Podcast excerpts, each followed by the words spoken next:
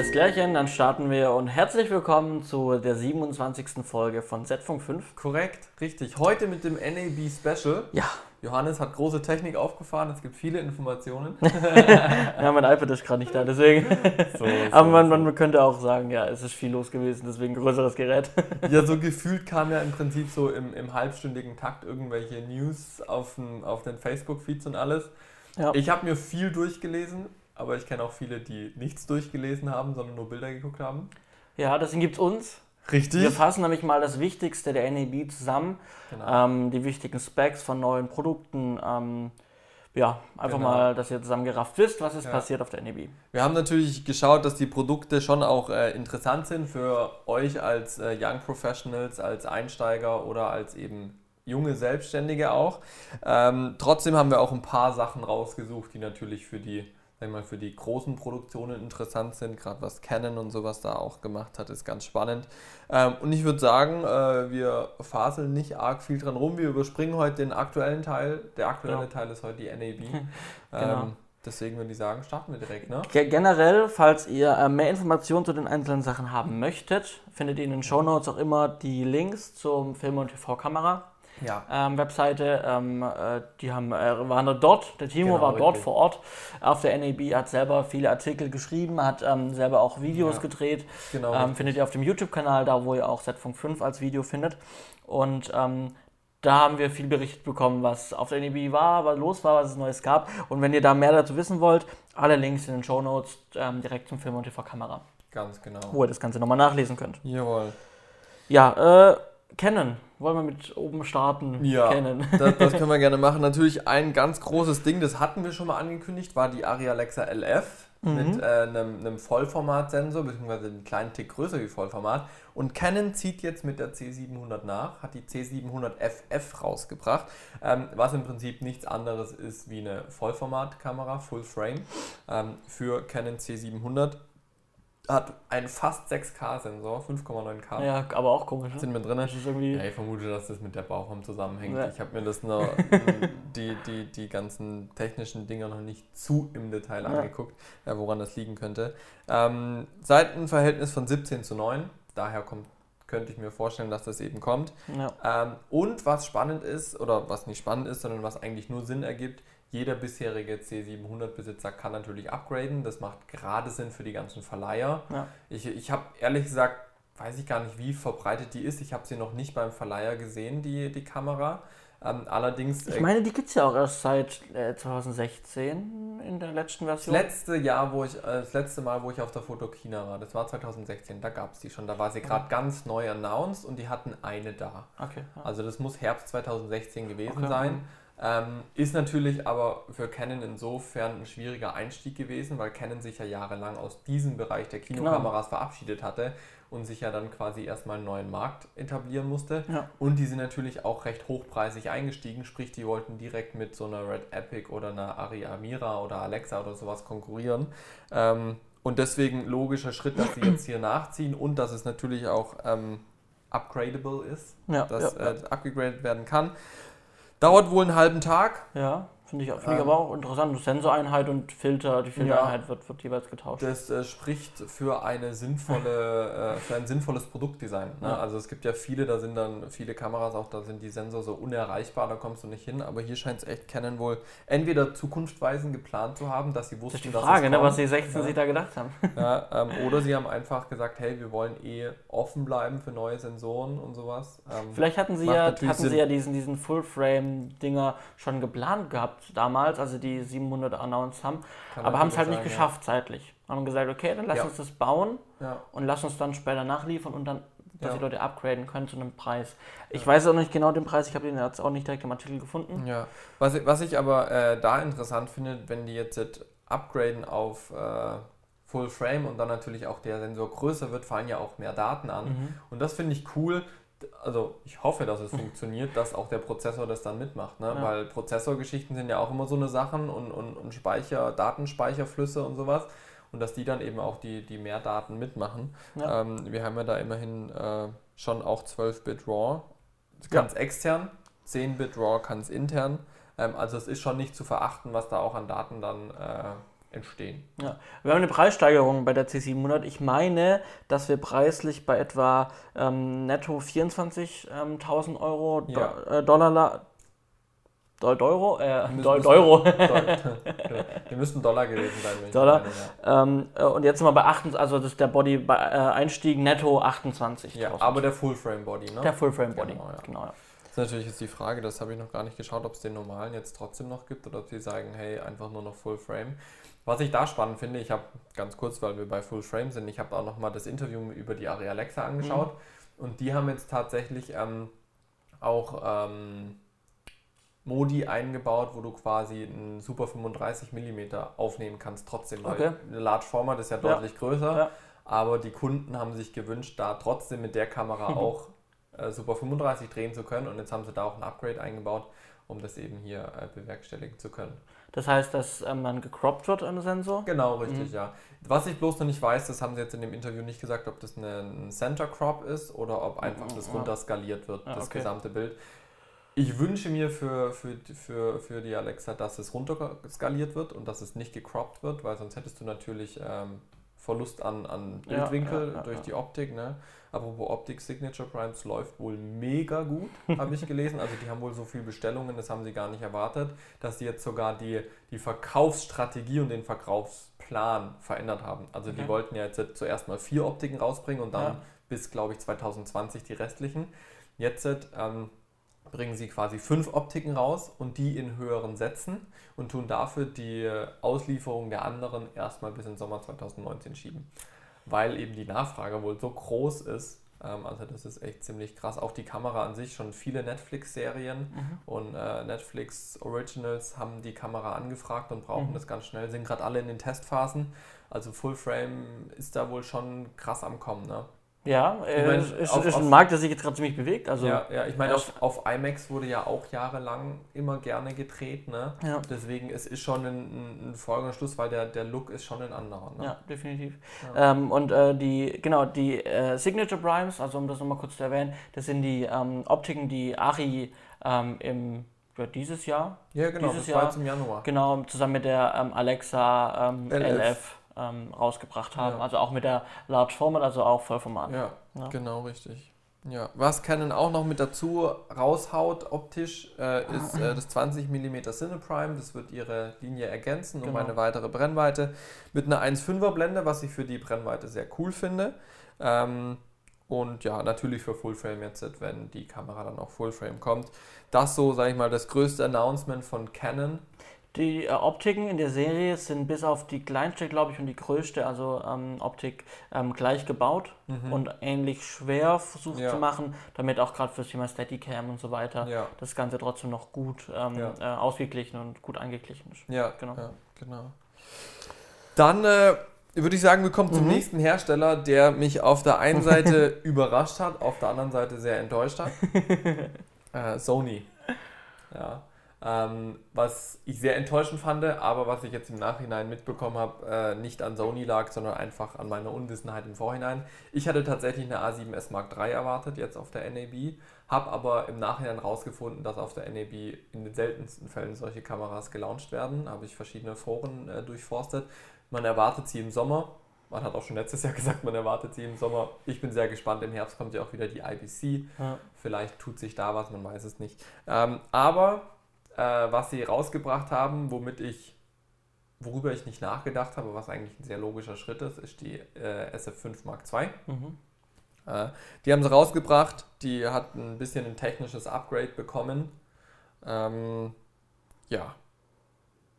Aber arg viel mehr kann man dazu schon gar nicht so sagen, weil das technische Upgrade ist in manchen Punkten so marginal, ähnlich mhm. wie bei der FS7 Mark II, wo du ja. sagst, so, äh, lohnt sich jetzt überhaupt der Umstieg? Genau, oder? das ist halt so die Frage. So, äh, ja. Ähm, äh, also, ja, also klar, sie sagen dann vielleicht, also wenn jetzt Sony da steht und sagt, ja, was machen wir jetzt? Ja, ja ähm, na, lass uns halt, wir brauchen ein neues Modell, damit wir aktuell bleiben und im Gespräch ja. bleiben.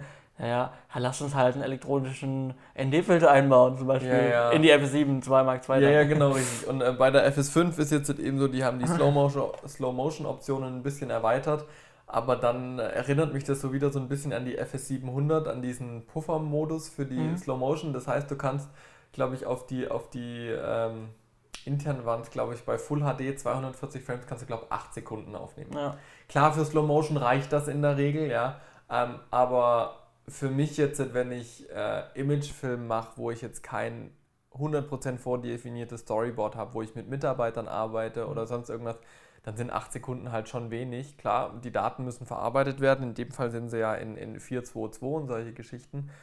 Aber 8 Sekunden in Full HD, Slow Motion, also ja. da kriege ich mit einer mit meiner A6500 ohne 422, klar, aber in einem ordentlichen ProRes auf einem externen Monitor halt deutlich mehr hin. Ja, oder lass mal mit einem Tier drehen. Ich meine, bei Slow ja. bei Tieren auch immer ganz beliebt, ne, wenn die irgendwie ja. Faxen machen da können die 8 Sekunden auch ziemlich eng werden, weil ja, ja. eine geile Action gerade passiert. Ja.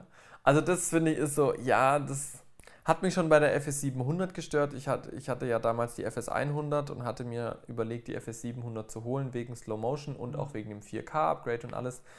Aber mir hat die Slow Motion schlicht und ergreifend nichts gebracht, wenn die nur so diesen 8 Sekunden Puffermodus ja. hat. Bei 4K die Slow Motion mit 120 Frames sind sogar nur 4 Sekunden. Ja. ja.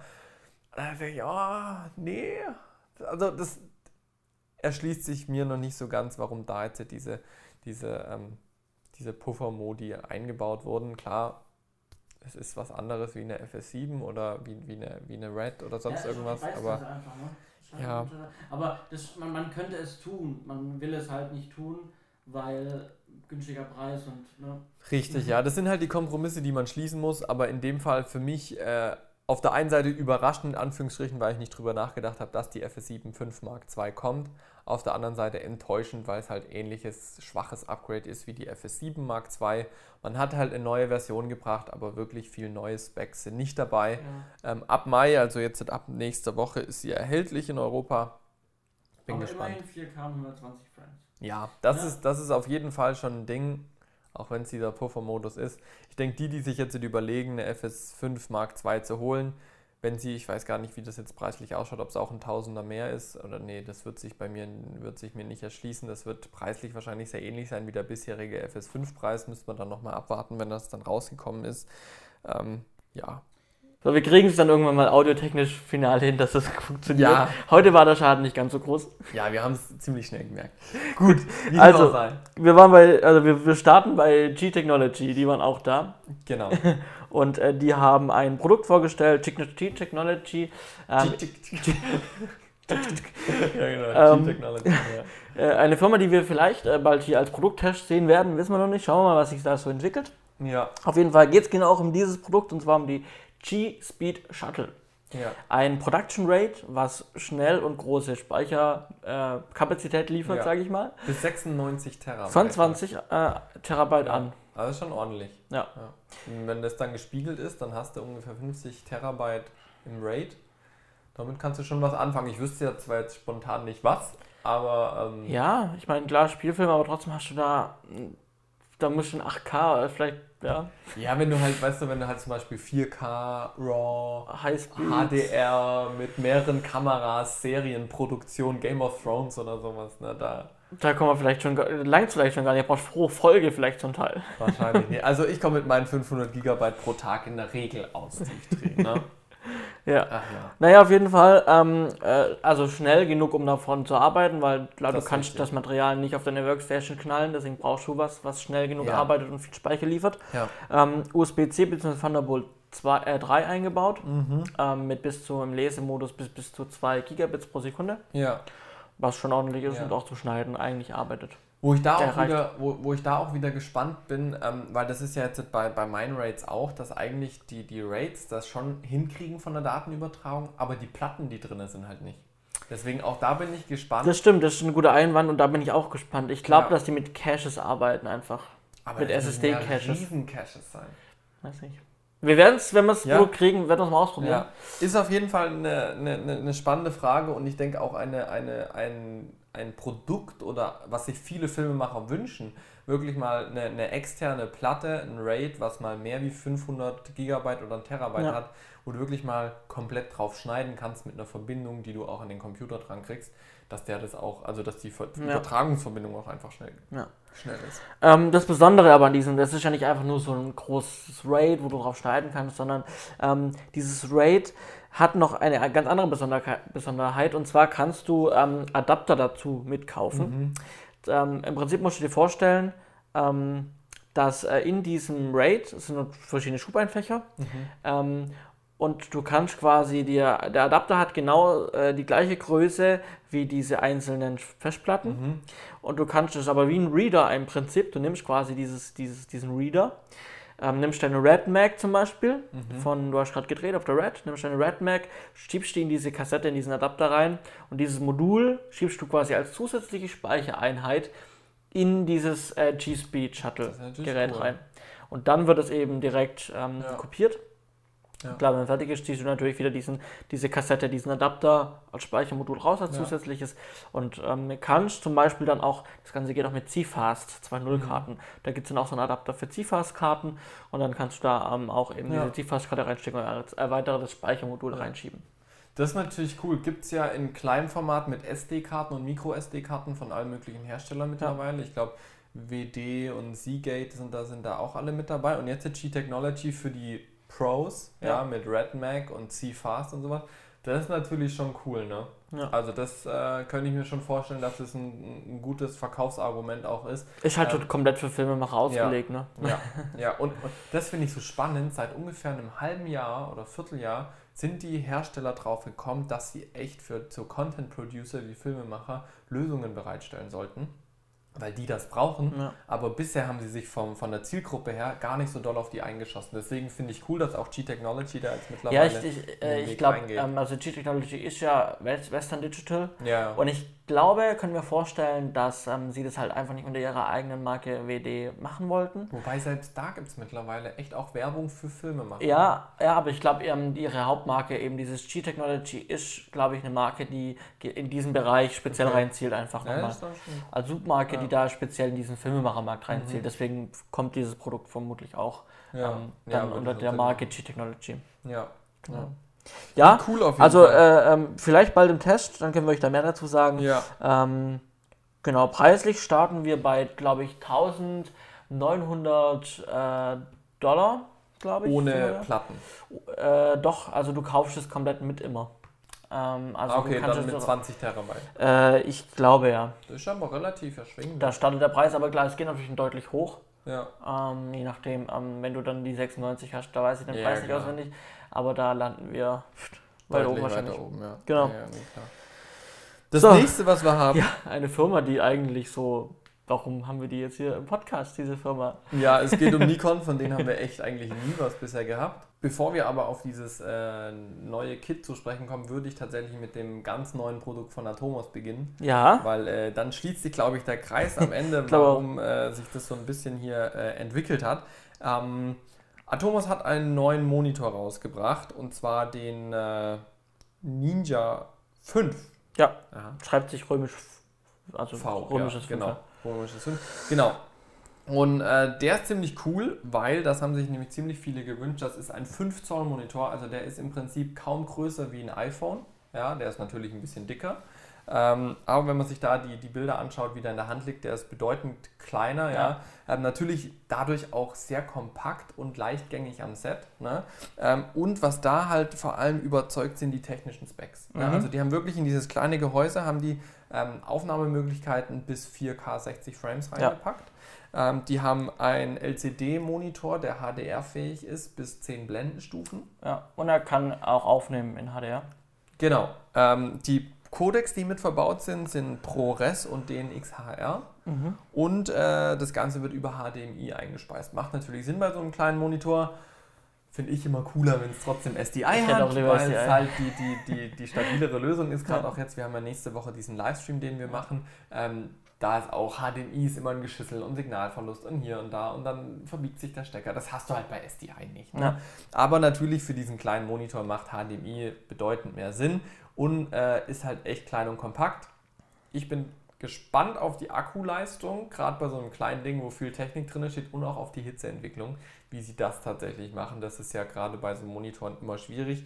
Ähm, haben wir auch den, den Blackmagic Video Assist hier jetzt gerade vor uns stehen und der wird schon gut warm, wenn der mal so oh, eine ja. Weile läuft. Und der zieht ne? auch ganz schön. Äh, der zieht auch ordentlich Akku, ja. Also das ist echt krass und da bin ich eben gespannt, wie das bei dem kleinen Monitor läuft.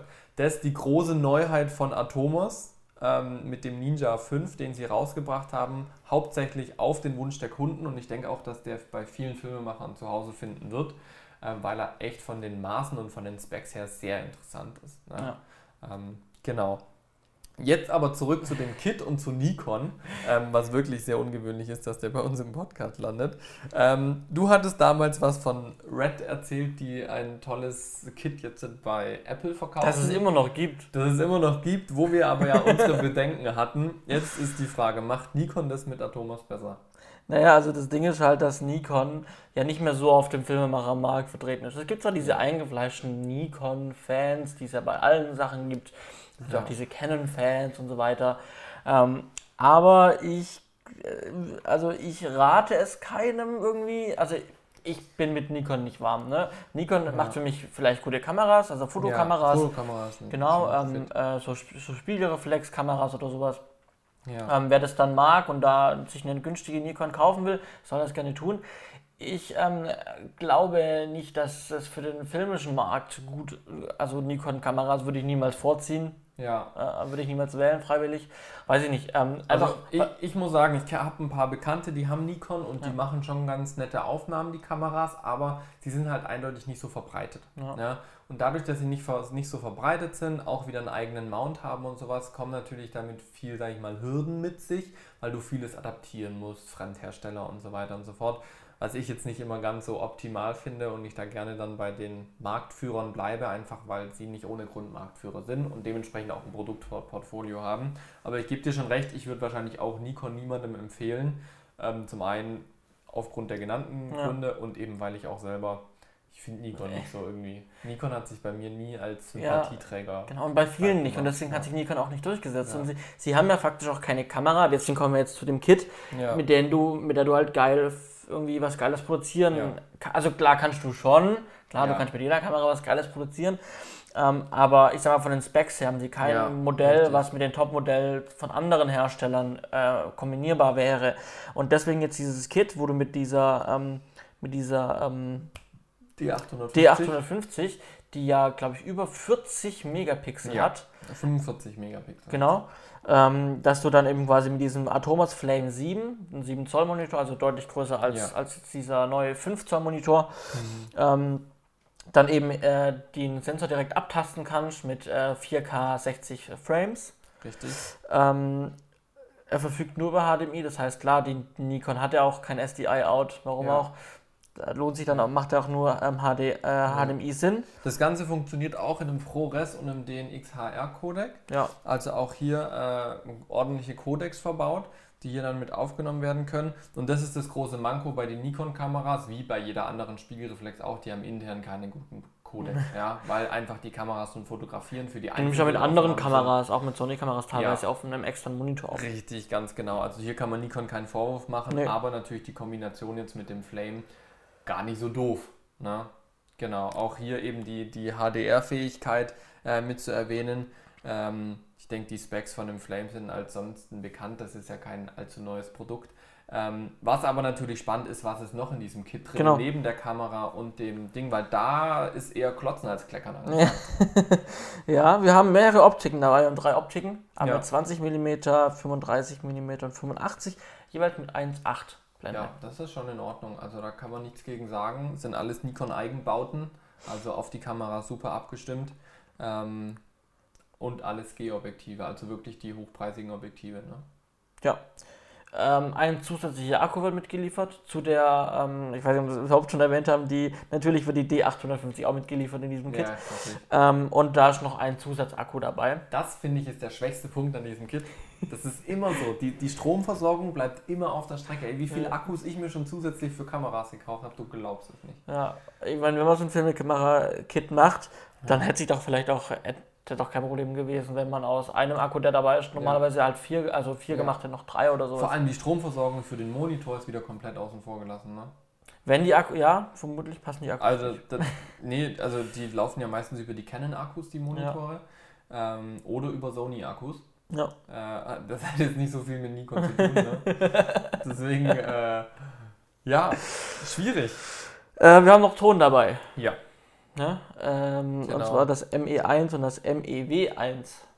Richtig, genau. Einfach kleine Videomics, die hier mit angeschlossen werden können. Die Kamera hat eine 3,5 Klinke Mikrofonbuchse. Das heißt, da geht es ganz normal ähm, rein und wird dann auch dementsprechend über HDMI weitergeleitet. Ich sage immer, es sind Referenzmikrofone. Ich würde das nie als alleinstehendes äh, Mikrofon für einen ordentlichen Sound benutzen. Ähm, aber das rundet das Paket schon ganz gut ab. Ne? Also muss man schon sagen, mit den drei Optiken, Monitor und äh, Kamera ne, ist da schon einiges mit dabei. Und es ist auch preislich gar nicht so zu verachten, wenn man sich anschaut, was man sonst an Equipment immer so äh, kaufen müsste. Ja. ja ähm, sind wir da preislich schon gut dabei. Da hast du auch rausgesucht, wie viel das kostet. Genau, wir sind bei 5.499 US-Dollar. Ja, also das heißt 5.900. Sind wir sagen wir mal bei, nee, 5.400 war es oder 5.900? 5.400. Das heißt, wir werden wahrscheinlich Europreise, wenn das importiert wird, werden wir vielleicht bei so 5, 6, 5, 7 liegen, mit den Zöllen und allem drum und dran.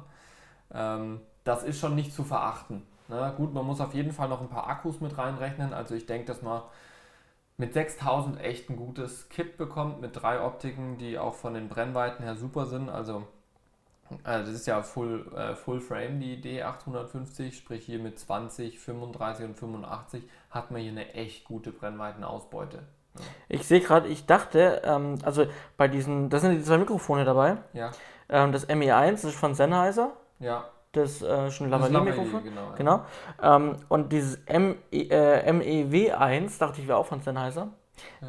Ist aber von Nikon selber, sehe ich gerade. so ähnlich wie das Videomic Pro. Ja, das ist so ein Bluetooth äh, ähm, äh, äh, Mini, oh, wow. Äh, Bluetooth Mini ähm, Funkstrecke. Okay. Audiofunkstrecke. Gut, von Nikon selber. Ich mal einen Praxistest unterziehen.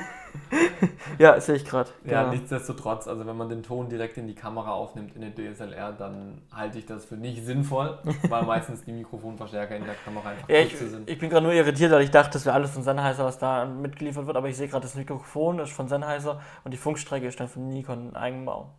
Ja, Fotohersteller Mikrofone macht. Gut.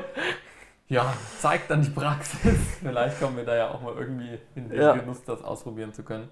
Ähm, was in diesem Kit natürlich auch nicht dabei ist, sind Speicherkarten.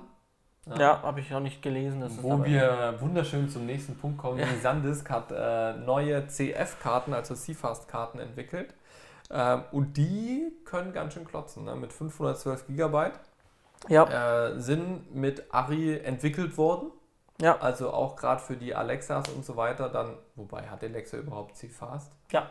Mittlerweile haben sie, ich ja. weiß nur, früher haben sie Doch, mit den die Amira hat äh, CFAs. Ja, dann sind sie mittlerweile auf dem Stand. Ich hatte gerade nur im Kopf, früher hatten die doch SXS, weißt du, diese ja, ganzen ja. Nee, nee, aber die haben so. in den neuen Modellen haben sie CFAs 2.0 Genau, also mit Ari entwickelt, dementsprechend auch für die Ari-Kameras äh, geeignet. Ich finde da die Notiz schön, der Preis ist noch nicht raus, aber du hast hingeschrieben, sie sind bestimmt teuer. ja, ich meine, ich meine CFAs-Karten sind ja nie billig. Dann haben wir ja, 512 ja. und dann haben wir noch äh, das Ganze von Ari zertifiziert. Ja. Ja, also denke ich, es wird teuer. Ja, weil das Wichtige bei dieser ARRI-Zertifizierung ist, dass äh, die ARRI-Kameras nur Karten nutzen können und freischalten, die auch ARRI-zertifiziert sind. Ja. Ne? Deswegen da wollen sie natürlich auch ein bisschen noch äh, am Umsatz. Andersrum wäre, habe ich mir die Frage gestellt, kann ich diese CFast-Karten dann auch an anderen, an anderen Kameras nutzen? Das dann kam wiederum der Gedanke, macht das denn überhaupt Sinn? Weil will ich denn teurere Karten extra kaufen, um die teureren Karten in eine andere Kamera reinzumachen? Das kommt halt jetzt auf den Preis drauf an. Ne? Weil ich brauchte ja nur nicht eine, tatsächlich auch eine Alexa hätte. Oder eine Red, äh, eine, ja. eine ähm, Das ist jetzt tatsächlich die Frage, ob die preislich aufgrund der ARI-Zertifizierung so viel teurer sind. Oder nicht? Und da steht noch nicht mal Ari drauf. Ich habe Bilder gesehen und dachte ich so, ja cool, dann steht da bestimmt auch Ari drauf. Nein, da steht nicht mal Ari drauf. Tja. Also steht vielleicht irgendwo zertifiziert, aber ich dachte, so ein großes ja. Ari-Logo. Jedes Mal würde schon was hermachen. Auf der anderen Seite, die Karte verschwindet nachher. aber es sollte schon gekennzeichnet sein. Ari zertifiziert. Vermutlich steht es irgendwo drauf, aber ähm, ja. ich habe jetzt ein großes Logo vermisst von ja. Ari. Weil ich, ich habe, wir haben ja diesen Ari-USB-Stick ja, wo das Firmware cool. ab. Da steht groß Ari drauf. Das macht den USB-Stick ja. halt cool. Ja. Auch wenn er nicht groß ist. Da war die Firmware-Update 3.0 für, für die Skype-Panels drauf. Ja, die haben jetzt übrigens ein, ein Firmware-Update 4.0 rausgebracht ne, mit neuen Features und so weiter. Ganz cool. Ne? auf der nächsten Messe mal wieder einen Stick mitnehmen. Wir haben leider keine Sky-Panels, aber. Ja, ich bin im Herbst bin ich auf der IBC. Ich will mal da gucken, was die so alles da mit am Start haben und was da vielleicht nochmal für neue Produkte kommen. Der große äh, Player dieses Jahr, der uns alle, glaube ich, überrascht hat, war Black Magic. Die schwarze Magie. Die schwarze Magie hat man wieder zugeschlagen, unerwartet und mit voller Wucht hat es alle getroffen. Ähm, natürlich mit dem Arten Television Studio Pro 4K Mischer. ähm, das war natürlich das Ding. Nein, natürlich nicht. Aber der ist auch neu gekommen. Naja, also ich finde ihn schon ziemlich cool. Ja, also er ist, auf Livestreamer. Fall, er ist auf jeden Fall cool, aber es war jetzt nicht das Ding, was ja. wir gerade anteasern wollten. Ähm, aber haken wir den vielleicht kurz am Anfang mit durch. Ähm, Atem Television Studio Pro äh, gab es bisher auch schon in der HD-Variante, sprich genau. einfach ein Bildmischer ähm, der hier HD-Material. Flache Bauform, wo wir oben drauf gucken können. Richtig, genau. Der, also ein klassisches äh, Hardware-Gerät für den Videoschnitt mit 8 SDI-Eingängen und so weiter. Ähm, und das Spannende dabei ist jetzt eben, der wurde erweitert auf 4K-Kompatibilität. Schwieriges Wort. Ähm, und ist somit eben da auch äh, nutzbar für 4K. Und was cool ist bei dem, du kannst alle Signale reinschmeißen und ja. er macht nachher eins draus. Das, das ist, ist ja, dieses Ding. Ne? Das ist ja bei dem kleinen nicht möglich, mit dem wir immer streamen. Da müssen ja alle Bildquellen auf dem gleichen Format sein, damit das funktioniert. Das wurde hier ausgeschaltet und das ist bitter nötig gewesen. Ja, ich meine, ähm, äh, also man muss sich überlegen, es ist schon auch ein Aufwand. Ähm, wenn du acht Signale reinkriegst und du kriegst acht verschiedene Signale Klar, rein, das muss alles, das Hardware, wird hardware-seitig dort ähm, um, umkonvertiert. Ja. Ähm, und das ist schon auch ein Aufwand. Ähm, aber wo sie mit geworben haben, auch, dass die Latenz trotzdem gering sein soll. Ja. Man kennt es von Blackmagic-Geräten, die tun sehr viel Gutes intern. Mhm. Äh, Hardware-seitig. Es braucht halt Zeit. Es braucht Zeit. Und das ja. gibt ja halt ein Delay auf Stimme und dein genau. Bild. Ja. Und das bringt im Prinzip nochmal ein Delay, aber soll halt ein möglichst kleiner Delay sein. Ja. Das haben, ja das haben wir ja bei unserem Stream auch schon gemerkt, weswegen wir nächste Woche ein leichtes Delay mit draufgeben werden, damit eben das nachher auch wieder synchron ankommt. Ne? Ähm, ja, aber ich sag, lässt sich machen, weil einfach die Tongeräte das kompensieren können sozusagen. Ja. Da, ähm, aber aber das, das, ist genau das Ding und ich stelle mir vor, dass sie diesen kleinen Bildmischer, diesen... Mhm den Atem. Den Atem Television Studio, Studio genau, HD ohne, ohne Pro halt, genau, ohne Pro. Ähm, da sie dieses kleine Gerät, ähm, wo eben diese Schaltersteuerung vorne hat, wo man das mhm. Rack reinbaut im Prinzip, ähm, dass sie dort noch ein Upgrade bringen, wo auch ähm, die Signale umgewandelt werden können. Ja. Weil wir haben das Problem gehabt. Ja, wir, hatten, ja. mehr, wir haben jetzt diesen Livestream, wir haben den vorbereitet, wir haben getestet und wir haben das Problem, dass wir mehrere Kameras mit verschiedenen Signalen haben mhm. und wir diese alle einspeisen wollen. Wir müssen uns aber auf einen Standard einigen. Ja. ja? Das heißt, entweder. Meine, bei unseren Kameras geht das jetzt alles, aber wir mussten dafür zum Beispiel die GoPro rausschmeißen. Genau, wir hatten noch eine GoPro geplant ja. zusätzlich, ne? weil wir bei der GoPro eben nicht einstellen können, was für ein Signal wir haben möchten. Ja. Und deswegen mussten wir dann die rausschmeißen, weil die halt. Wir wollten mal noch die GoPro 5 testen, haben wir noch nicht ja, gemacht. Ja, das wollten wir machen, ja. Und ich habe vielleicht demnächst auch die GoPro Hero, diese ganz neue, die mhm. rausgekommen ist, die wir letztes Mal vorgestellt haben. Die habe ich wahrscheinlich auch demnächst mal hier im Haus. Vielleicht kommt die rechtzeitig, dass man das auch testen kann. Ich weiß aber nicht, ja. wann die kommt. Da warte ich noch auf eine Auftragsbestätigung, in dessen Zuge die äh, ins Haus kommt. Genau, aber wirklich, also gerade für Livestreamer, ähm, wirklich sehr, sehr interessant. Freut mich sehr, dass es ja. endlich möglich ist, verschiedene Signale äh, reinzukippen Definitiv, und zu verarbeiten. Ja, definitiv. Weiter geht's. Ja, jetzt das große Ding, was gekommen ist, ist natürlich die Pocket Cinema Camera in 4K. Ja, ähm, wird ganz schön zerrupft im Netz. Wird sehr zerrupft klotzt aber auch wieder mit Specs, was ja. Blackmagic ganz gerne macht. Ich lese einfach mal die Liste vor und danach können wir, glaube ich, unsere persönliche Meinung dazu mal äußern. Also diese Kamera hat einen 4 zu 3 HDR UHD-Sensor, äh, sprich kein echtes 4K, so wie sich das jetzt für mich anhört. Ähm, hat äh, eine ISO bis 25.600, das habe ich vorhin noch gelesen. Ja. Ähm, einen Blendenumfang von 13 Blendenstufen, ja. kann 10 Bit pro Res und äh, 12 Bit RAW. Ah. Äh, kann 4K bis zu 60 Frames und HD bis 120 Frames. Speichert auf CFast-Karten oder auf SD-Karten auf. Ähm, kann via USB-C, aber auch an externe Speicherquellen angeschlossen werden. Das finde ich ist hochinteressant, müssen ja. wir nachher drüber reden. Hat einen MFT-Mount, ein 5 Zoll Touchscreen-Display, hat Mini-XLR-Anschlüsse mit Phantomspeisung, hat nur HDMI-Ausgänge und äh, kostet um die 1300 Dollar. Ja. Das mal soweit die Specs. Das hört sich ziemlich krass an, was sie da alles reingepackt haben in diese kleine Kamera. Jetzt unsere Bewertung des Ganzen. Ähm, was hältst du davon? Naja, also grundsätzlich, äh, wie man es von Blackmagic gewohnt ist, eine Kamera mit guten Specs zu einem günstigen Preis. Ja. Meine Kreditpunkt, äh, Kredit, Kritikpunkte sind äh, folgende. Ähm, gut, ich weiß nicht, ob das einen Nachteil bringt, dass er ein 4 zu 3 Sensor dass es ein 4 3 Sensor ist, ob wir da irgendwie verlieren, weil er nimmt ja trotzdem 16 zu 9, also diesen mittleren Bereich nur auf, verliert ja. theoretisch oben und unten. Man, man, müsste mal checken, ob man zum Beispiel Anamorphoten anschließen kann und dann äh, dafür braucht man ja einen 4 zu 3 Sensor ähm, ob das geht oder nicht oder wofür die nachher den 4 zu 3 Sensor tatsächlich Das erschließt sie mir nämlich noch nicht, ja. genau. Ähm, dann gut, schlechte Lichtverhältnisse sagt irgendwie jeder, dass, dass seine Kamera gut in Lowlight ja. sein soll. Wie das ist, haben wir auch noch nicht viele Tests gesehen Wobei können. Blackmagic da jetzt eher nie so vorne mit dabei war. Also genau. wenn ich an die Blackmagic Ursa Mini Pro denke, die hat im Lowlight-Bereich schon auch ihre Schwächen. Ja. Also das geht bis zu einem gewissen Grad, aber dann ist halt ein sehr starkes Gefälle zu beobachten. Ja. Ähm, wir haben äh, die 13 Blenden, die für Blackmagic normal sind. Da ja. hat sich nie was nach oben und nach unten bewegt. Ja. Ähm, dann haben wir klar die 10-Bit ähm, und 12-Bit. Ja, jeweils in RAW und ProRes. Auch wie gewohnt von Blackmagic immer mit Bit, äh, mit, mit hohen Bitraten und in, in RAW und ProRes sowieso. Dann diese 4K 60 Frames, auch ziemlich schick. Ja. Also, ähm, Mittlerweile aber gibt es da immer mehr Kameras, also es ist keine Leistung. Ja, allein diese, genau, allein schon ja dieses Kit, das Nikon und dass der Monitor dann eben auch diese 4K ähm, genau. 60 Frames abgreift. Ja, richtig. Ähm, dann haben wir eben diese CFast-Karten, die ja sehr teuer sind.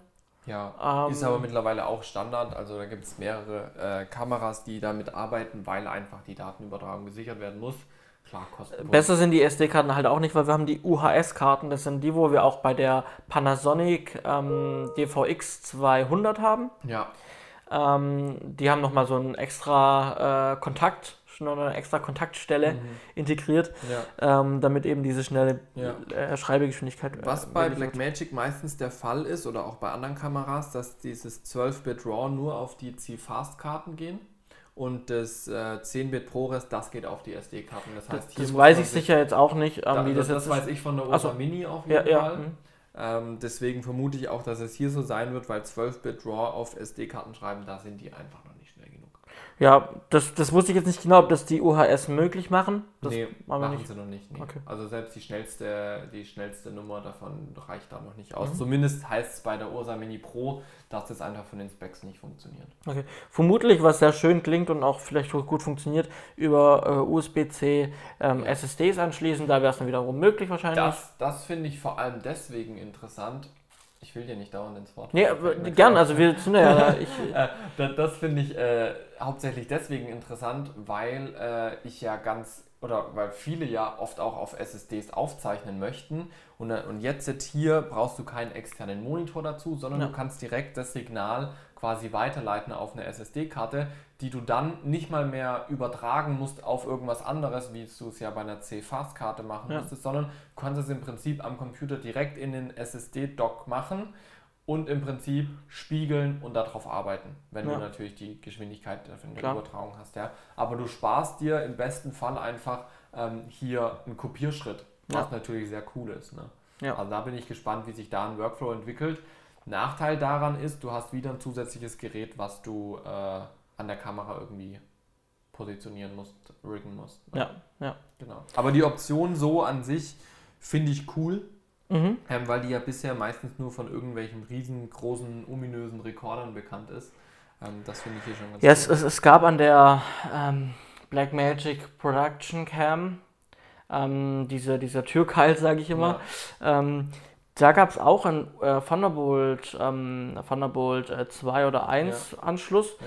Und ähm, ich habe ja in, der Agentur, in, meiner, in meiner Agenturzeit viel mit der Kamera gearbeitet.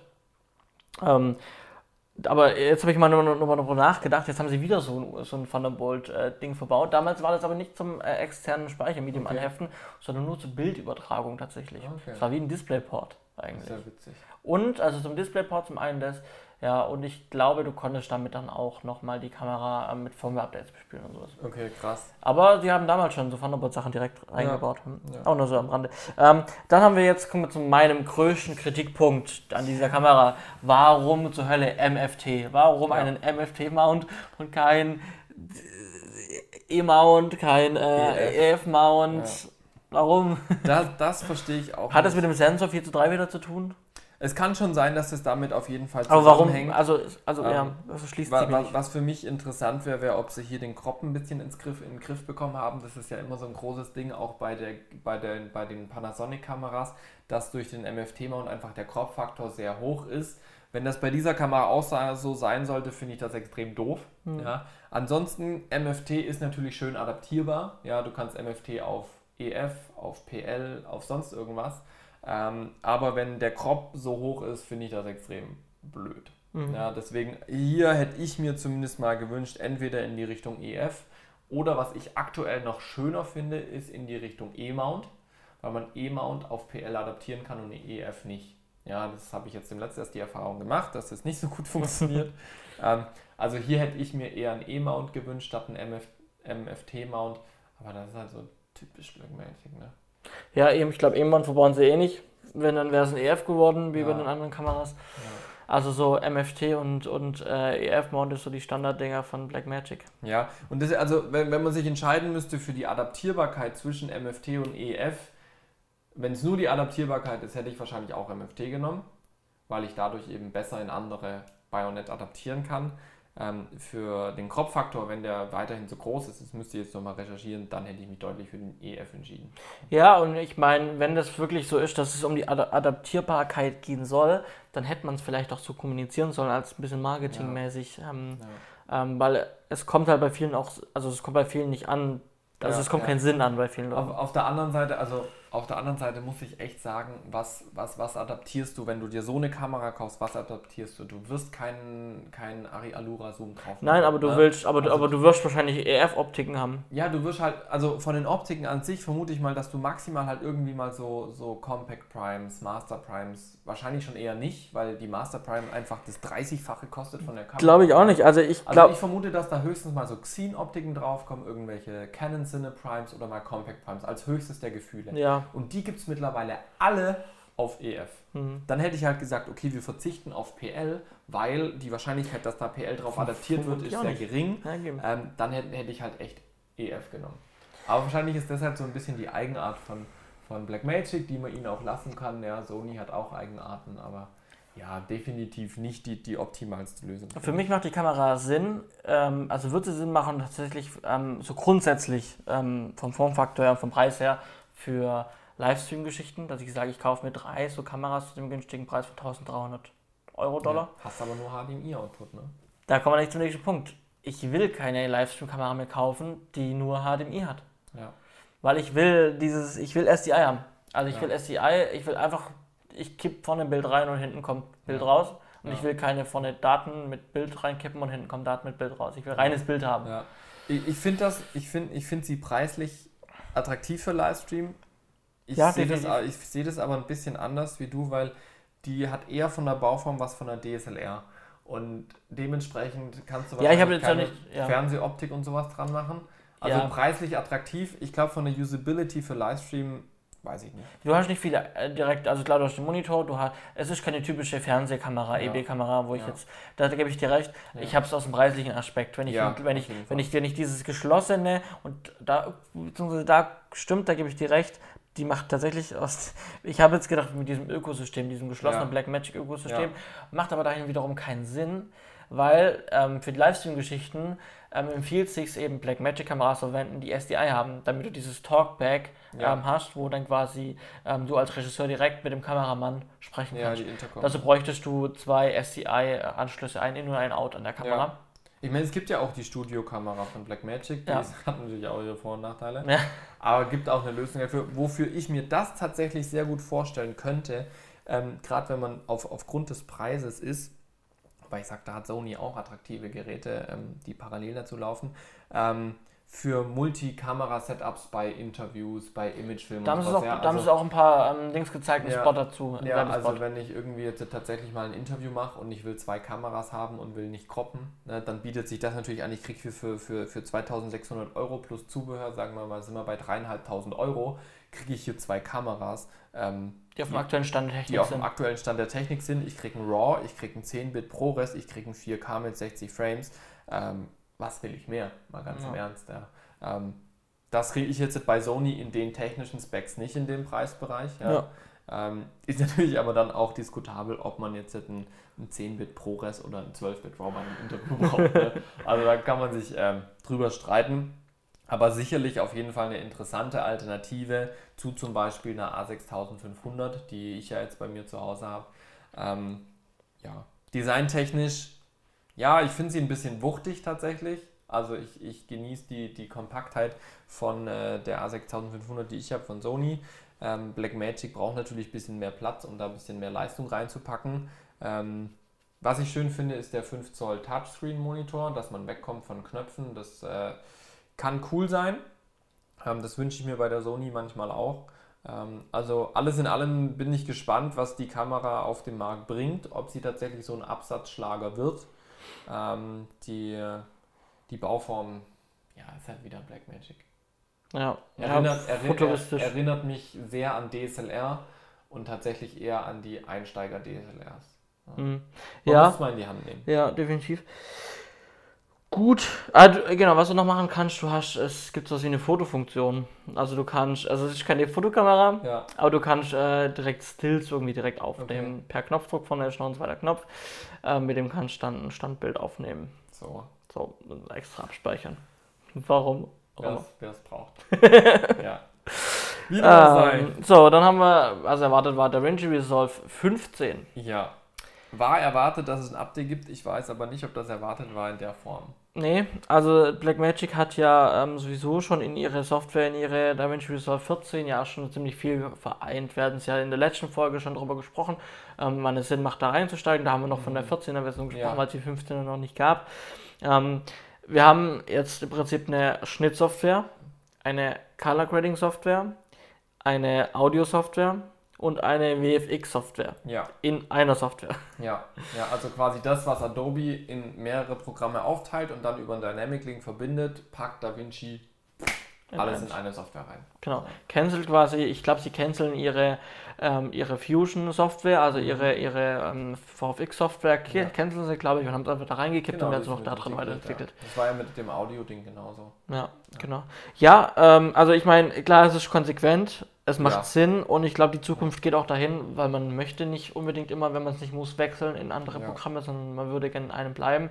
Es macht auch Sinn, ähm, dass mehrere Benutzer, dass der, dass, der, dass der Cutter anfängt, wenn der Cutter mal einen gewissen Fortschritt hat, dass dann schon mal der Colorist vielleicht die anfangs ja. schon mal ein paar Bilder gradet. Gleichzeitig kann vielleicht aber auch schon der VFXler ähm, in den ersten paar ja. Szenen schon wieder VFX-Sachen machen. Ja. Also gleichzeitig, gleichzeitig kollaborativ kann gearbeitet werden. Du sparst dir halt echt dieses dauernde Hin und Her und hier exportieren und importieren und XML und schieß mich tot. Und das äh, ist schon ein Riesenvorteil von Blackmagic. Das war auch die Rückmeldung, die wir auf die letzte Podcast-Folge bekommen haben. So, ähm, Blackmagic macht auf jeden Fall Sinn, hauptsächlich halt dann, wenn man komplett in Blackmagic arbeitet. Ja. Weil wir hatten ja gesagt, okay, wenn wir in Premiere cutten, dann in DaVinci graden macht für uns nicht so viel Sinn ja. wegen der Übertragung. Wenn man natürlich aber in DaVinci cuttet, dann macht auch das Graden in DaVinci Sinn. Ja. ja. Ähm, also dann nur, dass wir das hier nochmal klargestellt haben und jetzt hier eben wirklich einen kompletten Postproduktions-Workflow da reinzumachen. Vor allem zu dem Preis auch, der ja nicht, also der ja gleich bleibt, das ist ja kein Abo-Modell. Genau. Ja. Ähm, das finde ich ist schon ein riesen Pluspunkt von DaVinci. Ich bin mal gespannt, ob sie da auch eine Light-Version zur Verfügung ja, stellen. Ja, die Light-Version gibt es ganz, normal. ganz normal. Äh, und die Studio-Version ähm, zu 300 Dollar, Euro-Dollar, beziehungsweise mit den alten Dongles ja. auch noch. Ähm. Das ist halt schon echt eine Ansage auch, die da Du kannst, äh, klar, es sind die gleichen Funktionen nicht mehr da wie, wie bisher auch schon. Also du kannst ähm, nicht als Gruppe, also nicht mehrere Leute gleichzeitig ja. arbeiten, das geht nicht. Du kannst nicht übers Netzwerk rennen mit voller. Leistung. Du kannst keinen Denoiser, ähm, keine erweiterten Denoiser, ja. überhaupt gar keinen Denoiser. Und ich glaube, du kannst nicht mit 4K arbeiten. Das sind die Einschränkungen. Aber kostenlos den genau. Umfang kriegst, Alter. Ich meine, jeder, jeder, jeder Hobbyfilmemacher, der kostenlos so eine Software kriegen kann, ganz im Ernst, der pfeift auf Gruppenarbeit und auf Netzwerkrendern und die Neuser, ja, wenn der sein Urlaubsvideo macht und er kriegt kostenlos so eine Software, go for it. Ja, ja. Also gar kein Ding. Ich bin auch echt immer mehr am überlegen. Also ich habe jetzt demnächst äh, äh, mein Abo umstellen lassen wieder bei Adobe, das erzähle ich nachher als Pick. Ähm, aber ähm, du zahlst halt echt jeden Monat und wenn du nicht durch irgendwie einen Zufall ein Education-Paket bekommst, zahlst du halt als Unternehmen 70 Euro für die Master Collection ja. pro Monat. Ja. Und wenn du das aufs Jahr hochrechnest, sind es halt 800 Euro. Und da ist die Frage oder die Überlegung, ob äh, Blackmagic ihr Modell ändert in Zukunft oder irgendwann Adobe sagt, wir müssen uns was anderes überlegen und ja. das angleichen an Blackmagic, ja. weil das ist, also Blackmagic wird natürlich immer attraktiver, mhm. die DaVinci Software. Äh, klar, der Wechsel ist aufwendig, ja. und da muss mal gemacht werden. Äh, von den einzelnen Filmemachern, sage ich mal. Aber wenn das genug Leute machen, dann bin ich, also dann glaube ich, dass dann auch äh, ja. Adobe ja. deutlich was ändern wird. Also ich habe vorgenommen, ab Juni, wenn ich dann regelmäßiger in einem Schnittraum bin, dass ich mir da auf jeden Fall in meiner freien Weiterbildungszeit sozusagen DaVinci auch drauf schaffen möchte, weil ich dann eh auch mit DaVinci trainen werde bei vielen Projekten. Ähm, und äh, da bin ich echt gespannt, wie sich das da entwickelt dann.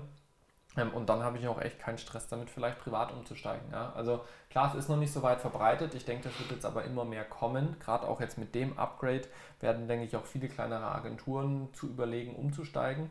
Und Adobe muss sich da was überlegen. Ja? Entweder preislich oder von der Software an sich, dass die noch attraktiver wird. Äh, weil bisher hat sich da gar nichts getan. Ne? Und, und es gibt immer mehr, gerade auch wenn man in den sozialen Medien guckt und sowas auch was wir Feedback von euch kriegen, immer mehr wollen umsteigen. Ja. Und so halt was preisgünstiges. Ja, also Blackmagic greift auch eben hier nicht nur mit den Kameras, sondern auch mit der Software echt das, das Ding an. Äh, das ist schon, schon ordentlich. Generell stand äh, die NAB, hat man so ein bisschen gehört, durchblinzen lassen, dass so diesen ähm, einfaches Livestreaming und so weiter. Mhm. Deswegen kommen wir jetzt auch zu ähm, einem deutschen Hersteller, ähm, der laut ähm, Artikel im Film- und TV-Kameramann etwas versteckt war äh, mhm. auf der NAB und zwar Dreamchip. Okay. Äh, ich glaube, Dreamchip GmbH. Habe ich gar nichts mitbekommen, deswegen bin ja, ich selber jetzt mal gespannt. Die weltkleinste SDI-Kamera. Crazy. Die weltkleinsten SDI-Kameras, die haben verschiedene mhm. Modelle. Ich habe jetzt mal eine Mischung aus den wichtigsten und coolsten Sachen zusammengefasst. Das sind wirklich sehr, sehr kleine Kameras mhm. mit ähm, also ähm, Würfelform, aber langgezogen. Ähm, 3,6 cm auf 3,6 cm und in die Tiefe 7,2 cm. Mhm. Also ja, schon, schon, sehr klein. Ja, ja. Ähm, hat äh, SDI-Ausgang Klar, ähm, dann noch Stromversor äh, mhm. Stromversorgung kann anschließen, klar. Ähm, hat halt eine Mini-Linse drin. Mhm. Ähm, geht aber Modelle von HD bis 4K. Okay. Also verschieden, auch verschiedene Auflösungen. Mhm. Ähm, klar ist die Eye Out, ähm, Global Shutter. Glaube ich auch nicht in allen Versionen, aber du kannst ja die richtig rausholen, die einen Global ja. Shutter hat. Ähm, und ist ein deutsches Unternehmen. So. Weißt du, wo die preislich liegen? Ich habe es versucht rauszufinden. Ich habe das Ding nicht gefunden zum Kaufen. Und deswegen umso spannender. Ich glaube, ähm, dass äh, der Timo sich mit dem ein bisschen unterhalten hat. Ähm, auf der NAB. Und ähm, ich habe. Timo ist übrigens der Chefredakteur ja. von Film und TV Kamera, für die, genau. die sich fragen, wer Timo ist. genau, ja. Ähm, und äh, ich habe den Timo schon angefragt, ähm, mhm. ob es da eine Möglichkeit gäbe vielleicht. Vielleicht können die Leute von Dreamtip zu. Das wäre mega. Ähm, wäre sehr spannend, dass wir das Ding mal testen können vielleicht. Ja. Irgendwas. Vielleicht geht es so schnell, dass wir nächste Woche auf unserem Livestream schon eine kleine Minikamera haben. Ich glaube nicht. Vielleicht müssen wir mal Dreamchip direkt anfragen. Ja. Aber äh, sehr spannend. Hätte ich auf, auf jeden Fall Lust, äh, diese Minikameras zu testen. Und die machen auf jeden Fall auch Sinn. Gerade auch, ähm, was vielleicht ähm, so diesen Sportbereich angeht. Ich baue das in Helme rein, ich baue das in ja. Rennwägen rein. Ja, zum einen da und auch zum Beispiel bei Konzerten. Ja, mhm. oder bei Fernsehsendungen, wo du echt kleine Kameras irgendwo verstecken möchtest, keine ja. Ahnung. Schlag den Rab gab es früher immer wieder so Kameras in ja. Autos, Crash äh, Challenge, wie das Zeug da auch heißt. Ne? Da sind die natürlich super, wenn die so klein sind, weil die dann zum einen wenig Gewicht haben und zum anderen super verbaubar sind. Ja. Und Go ich meine, GoPro macht das ja auch, aber ja. GoPro verabschiedet sich halt so langsam, hat man das Gefühl, deswegen... Wobei, ich habe jetzt den letzten Artikel gelesen, äh, wohl ein Konkurrent von GoPro, ähm, der, ein chinesischer Konkurrent, der heißt irgendwie Vi oder Xi oder sowas, der hat auch ein GoPro-Konkurrenzmodell und der hat so eine kleine spiegellose Kompaktkamera. Die waren tatsächlich interessiert daran, GoPro zu schlucken. Ähm, ist auch gleich die Aktie wieder hochgesprungen. Bin mal gespannt, was sich da entwickelt, aber das ist die neue Entwicklung bei GoPro. Okay. Ja. Spannend. Spannend. Das waren mal so die, die, das waren die, die Hauptthemen. Wir die haben größten Sachen, die uns jetzt in die Augen gefallen sind. Wir sind zeitlich auch schon wieder echt gut mit dabei. ja. Mal. Ähm, was gab es noch? Wir haben noch ein paar Sachen aufgeschrieben, gerade bei Blackmagic. Ähm, Gibt es den Filmscanner, der wurde überarbeitet. Der Sintel. Genau. Und es gibt auch neue Konverter für SDI und HDMI. Zum günstigen Preis auch. Und was ich da ganz spannend finde, die können in die eine Richtung das konvertieren und in die andere ja. Richtung was anderes ja. und das passiert alles in einem Gerät. Das ja. finde ich ist cool. Ähm, Gibt sicher einige Anwendungsbereiche, gerade auch im Livestream-Bereich oder im Studio-Bereich. Ähm, das ist natürlich ganz cool. Ne? Sennheiser hat äh, die altbekannte Funkstrecke, die wir auch bei dir gerade genau. verwenden, ähm, die, in der neuen Version. Genau, die EW100 habe ich dran, ähm, in der G3-Version. Ähm, die haben sie jetzt aufgearbeitet. Die G4 haben wir jetzt Richtig. hier. Gibt es die G4, hat sich ein bisschen designtechnisch verändert, natürlich auch inhaltlich, also technisch, aber, inhaltlich verändert. Aber immer noch mit den älteren ähm, Funkstrecken kompatibel. Richtig. Das, was halt genau. halt cool ist, ja, ne? Ganz genau. Ähm, ist natürlich auch angepasst worden von den Funkleistungen auf LTE und so weiter und so fort. Also hier auch eine neue Reihe, die und, sicher interessant ist. Und ich glaube, das ist glaube ich das Feature, was die haben, ähm, die Phantomspeisung, dass die, ja. ähm, dass du sämtliche Mikrofone jetzt anschließen kannst. Ja, ja, das ist ziemlich cool. Ja. Genau. Dann äh, Canon hat neue 4K-Referenzmonitore rausgebracht die sind jetzt eben auch mit auf den Zug aufgesprungen, nachdem auch Lilliput mittlerweile große Monitore macht. Ich glaube noch nicht 4K, aber Canon ja. zieht da jetzt auch nach, dass die damit dabei bleiben. DJI hatten wir auch. DJI hatten wir jetzt keine großartigen Produktneuerungen. Ja. Wir hatten eben diese DJI Master Reels, genau. eine Drei-Achsen-Steuerung für Gimbals. Ich glaube aber auch, ähm, also gerade in Verbindung, wenn du so einen Kran oder sowas verwendest. Richtig, genau. Also es ist ja bekannt, also zumindest mir ist es bekannt von, von großen äh, Produktionen, dass die Kameraköpfe ja meistens nicht mit der Hand und dem Arm geschränkt genau. werden, sondern mit Rädern gedreht werden. Und das haben sie hier jetzt eben auch remote-mäßig für Gimbals gemacht.